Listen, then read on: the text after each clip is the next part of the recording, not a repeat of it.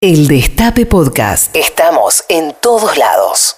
Mientras en Europa ya son varios los países que sufren alrededor de mil muertes por día, al mismo tiempo eso hace repensar a toda la clase política, a la élite europea, que no pueden seguir así, que tienen que cambiar que después de la pandemia Europa tiene que ser otra.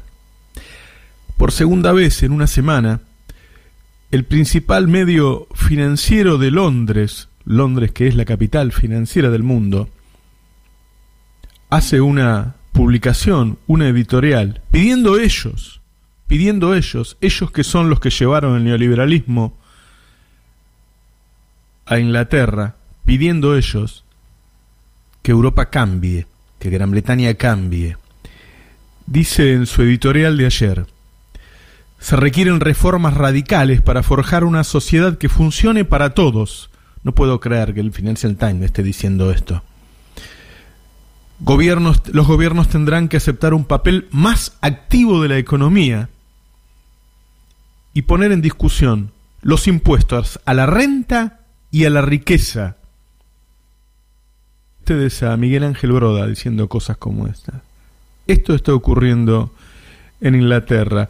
Y dice, pero el virus y los bloqueos económicos necesarios para combatirlo también arrojan una luz deslumbrante sobre las desigualdades existentes. Habla de desigualdades, el Financial Times. Dice, tenemos que ir hacia un contrato social que nos beneficie a todos. Los gobiernos tendrán que aceptar un papel más activo en la economía. Dice el Financial Times, las políticas hasta hace poco consideradas excéntricas, como los impuestos básicos sobre la renta y la riqueza, tendrán que estar sobre la mesa. El mundo va a cambiar. Ya está cambiando. ¿Y en Argentina? ¿Nos animaremos en Argentina a discutir las cosas que tenemos que discutir? Que no puede ser que produzcamos alimentos para 500 millones y el Estado tenga que alimentar a 12 millones porque no pueden pagarlos? ¿Lograremos que el Estado vuelva a comprar toda la cosecha y sea él quien venda a un precio en Argentina y otra en el exterior, como se hizo alguna vez o como lo hacen Australia o Canadá? ¿Lograremos tener una banca estatal potente y una banca privada que esté al servicio de la producción? ¿Lograremos alguna vez que la evasión tenga una pena altísima porque es el cáncer de esta sociedad, y volveremos a fabricar nuestros propios autos, nuestros propios barcos. Y finalmente, en el siglo XXI, reconoceremos que una empresa es de todos y no del patroncito, e iremos a una propiedad participada. Me parece que no. Me parece que no. Me parece que vamos para el otro lado me parece que en estos primeros días, en vez de leer editoriales así, ¿a dónde deberíamos leerla? ¿En La Nación? ¿En El Cronista? ¿Dónde deberíamos leer lo que leímos en el Financial Times? No. Están pidiendo rebaja de sueldos. Están bajando los sueldos de los trabajadores en Argentina en este momento. Los empresarios están pidiéndolo y la CGT está pidiéndolo porque me lo dijo a mí Héctor Dae el otro día que había que buscar un nuevo piso para los sueldos. ¿Y cómo lo hacen? pensarán hacerlo por las buenas porque lo que yo veo es que todos los días van limando al gobierno. Empezaron exigiendo la baja de salarios públicos y organizando cacerolazos y luego le echaron la culpa al gobierno de lo que pasó con los jubilados y defendieron a los bancos y luego hablaron del precio de los fideos y después del precio del alcohol en gel y ayer ya estaban hablando de otras compras, están revisando todo el boletín oficial, como si en el boletín oficial hubiera corrupción. Hay una movida fuerte para presionar al gobierno en su peor momento. ¿Y cuál va a ser el peor momento? Pensémoslo. En Europa sufren 800, 900, 1000 fallecimientos por día en cada uno de los países. Y es terrible, y es terrible, y están aterrorizados, y están pasando el peor momento desde la Segunda Guerra Mundial. Pero en Argentina, que seguramente vamos a tener menos muertos por el buen trabajo que hizo el gobierno, ¿cuánto es menos muertos? ¿La mitad? ¿Un tercio? En todo caso, siempre va a ser aterrorizante. Pero en Argentina, a la vez, al mismo tiempo, se va a dar algo que no se ve en Italia, que es la pobreza, que es la desesperación de los que no tienen un ahorro como tienen los europeos, y después de muchos meses, porque el pico va a llegar en Argentina alrededor de mayo, de personas que no cobran sueldos, porque está lleno de empresarios que no están pagando los sueldos, o de otros que tienen un oficio y no lo pueden realizar, y que no les alcanzan los 10 mil pesos porque todos los días sube el precio de la comida. Se va a sumar a los fallecimientos diarios la desesperación social, y a eso se va a sumar, en ese momento, con la llaga ardiente, la presión de los medios de comunicación, porque te imaginas si estas denuncias de estos días se dieran en medio de la muerte y la miseria, ¿cómo caerían? ¿En qué nivel? Horadarían el poder del gobierno. No falta poco. Falta poco. Hace unos días yo conté que veía maniobras raras en ese grupo de desestabilizadores sistemáticos e históricos de Techín, de algunos sectores del sindicalismo, de Dualde merodeando. Recuerden que les hablé de Dualde. Ayer se sumó un actor importantísimo, que es el Grupo Clarín. Ayer el Grupo Clarín le dio a Dualde más de 15 minutos, claramente producido por Manieto y no por Bonelli y Alfano, para que dijera lo que quisiera.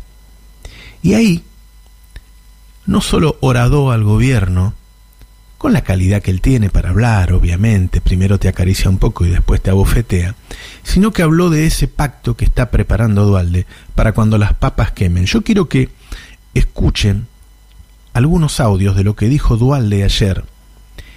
Primero, cuando Dualde dice que acá el problema lo tienen que arreglar los grandes empresarios, escúchenlo. La plata la tienen los empresarios. Lo que pasa que tenemos que entender que los únicos que pueden sacar adelante un país es la comunidad productiva. Empresarios y trabajadores son los que pueden sacar adelante un país. Pero Dualde... no hay que pelearse. Pero si vos no haces la apuesta, la apuesta a la comunidad productiva, vas a esperar 5, 6, 7 meses, pero el país se pone en marcha. Eso se puede hacer.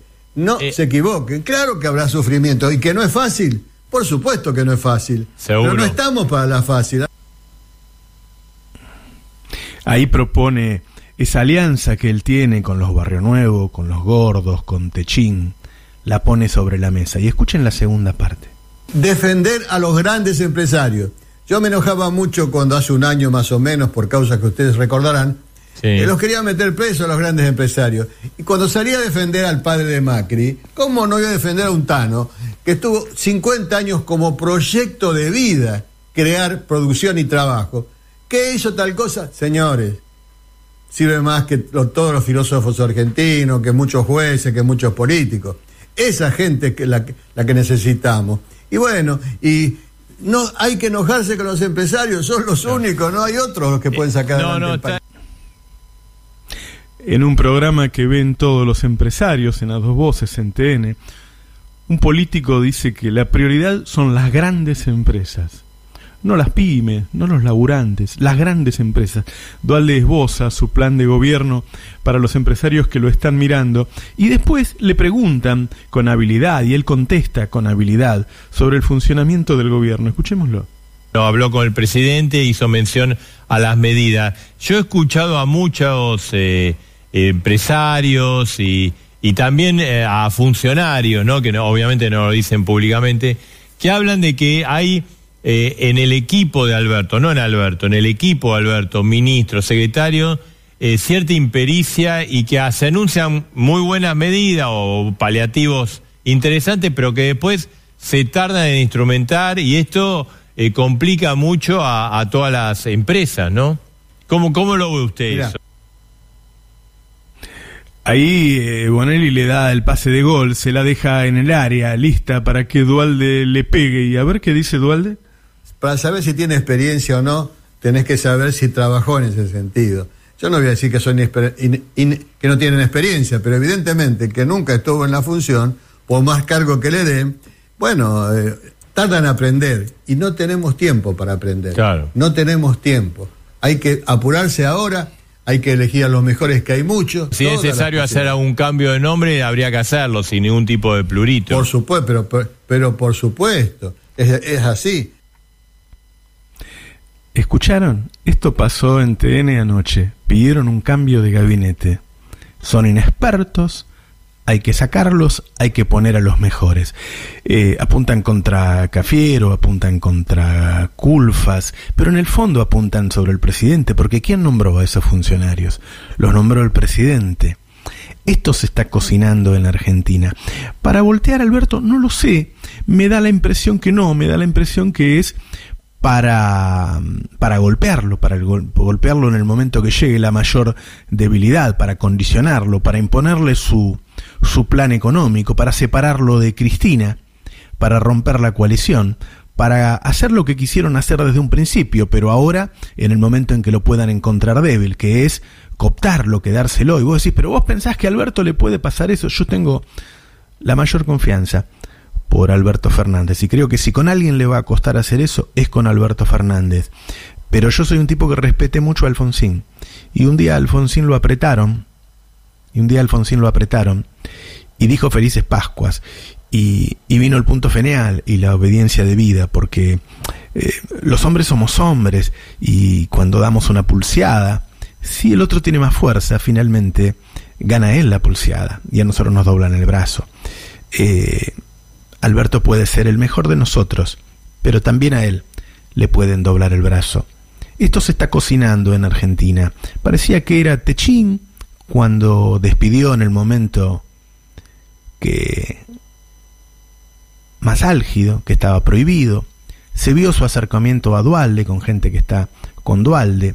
Se vio su acercamiento a lo más rancio del sindicalismo y ayer se sumó Clarín. Y entonces ahora sí que la cosa se pone fea. Eh, el final Santana quiere un mundo mejor. Y Clarín no.